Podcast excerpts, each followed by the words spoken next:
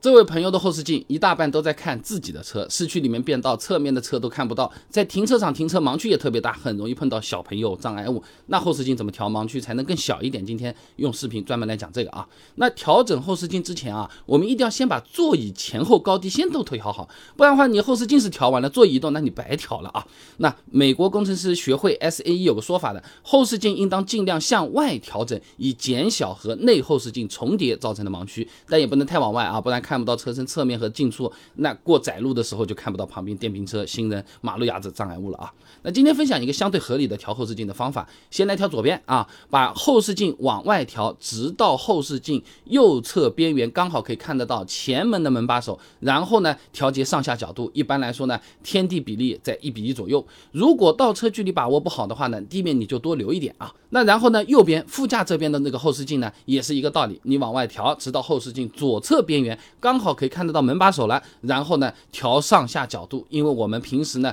靠右停车倒车比较多嘛，经常要确认右边后轮的这个位置，所以说右侧后视镜可以往地面多调一些啊啊！当然了，如果你是电动车或者门把手，你是隐藏是吸在里面的，你参考这个意思就可以了，这就相当于盐少许啊啊！那你可以发现这样调节完呢，本来在盲区里面的人和车现在也可以看得到了。最后呢，车内中间的后视镜这个其实是比较简单的，只要把后车窗完全放在镜子正中间就好了，完全显示出来。如果太靠下，一直对着后排，那就起不到作用了。那前面这样调整之后啊，车身侧面盲区确实比较小了，不过还是做不到完全没有盲区，对吧？那一般情况下，我们呢依靠转动我们的脖子啊，可以看到前方两百度左右区域的视野。车上呢，左右后视镜呢更能够提供三十度左右的视野。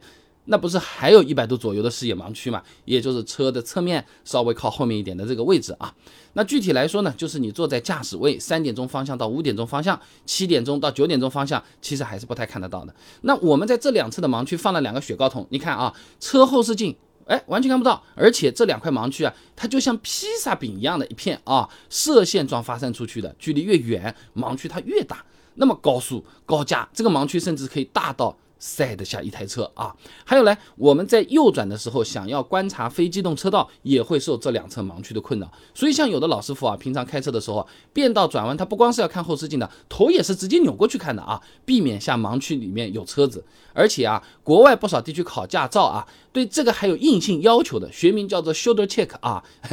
肩膀要过肩啊。大家平常开车的时候呢，也可以灵活运用这个技巧。各位朋友，如果试了这个方法还不错，哎，别忘了点赞收藏，可以支持我们一下，转发给你的新手朋友，或者说是你关心在意求平安的人。